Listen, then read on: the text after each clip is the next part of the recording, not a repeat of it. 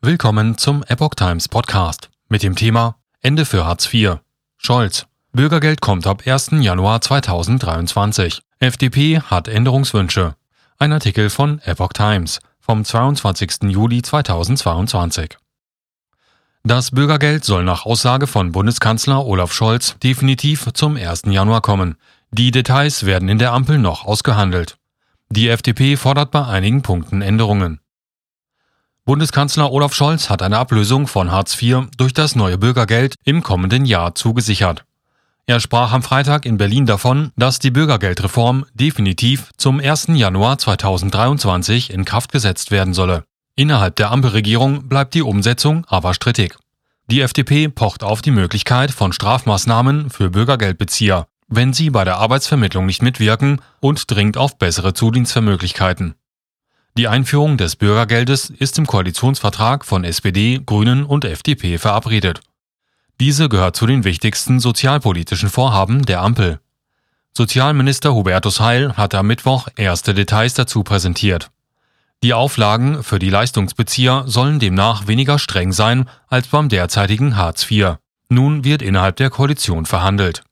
Nach Heilsplänen sollen in den ersten beiden Jahren des Bürgergeldbezugs die tatsächlichen Wohnkosten anerkannt und Vermögen bis zu 60.000 Euro nicht angetastet werden. Innerhalb einer sechsmonatigen Vertrauenszeit sind zudem keine Kürzungen bei sogenannten Pflichtverletzungen geplant. Das gilt etwa, wenn Arbeitsangebote nicht angenommen oder nicht wie vereinbart Bewerbungen geschrieben werden.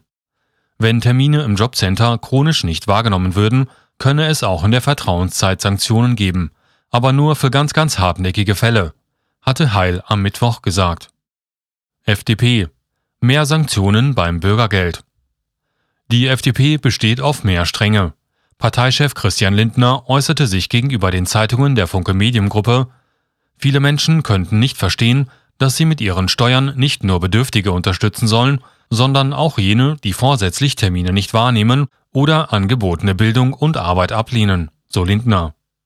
Parteivize Johannes Vogel sagte im Deutschlandfunk, es darf keine Sanktionsfreiheit geben, weder in dem halben Jahr und auch nicht darüber hinaus. Er verwies allerdings auch darauf, dass es bei dem Thema nur um wenige Fälle geht. Neun von zehn Menschen in der Grundsicherung kämen nie mit Sanktionen in Kontakt.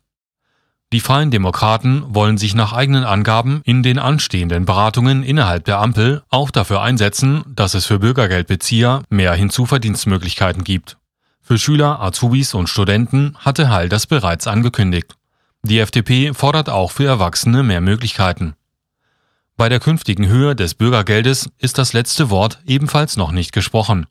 Sozialminister Heil hat sich für neue Berechnungsmethoden und für ein Plus von etwa 40 bis 50 Euro im Vergleich zum jetzigen Hartz-IV-Regelsatz von 449 Euro pro Monat ausgesprochen. Sozialverbände fordern seit langem deutlichere Steigerungen. Lindner bremst bei Erhöhungen. Lindner verwies darauf, dass die Regelsätze ohnehin jährlich turnusgemäß an die Lohn- und Preisentwicklung angepasst würden.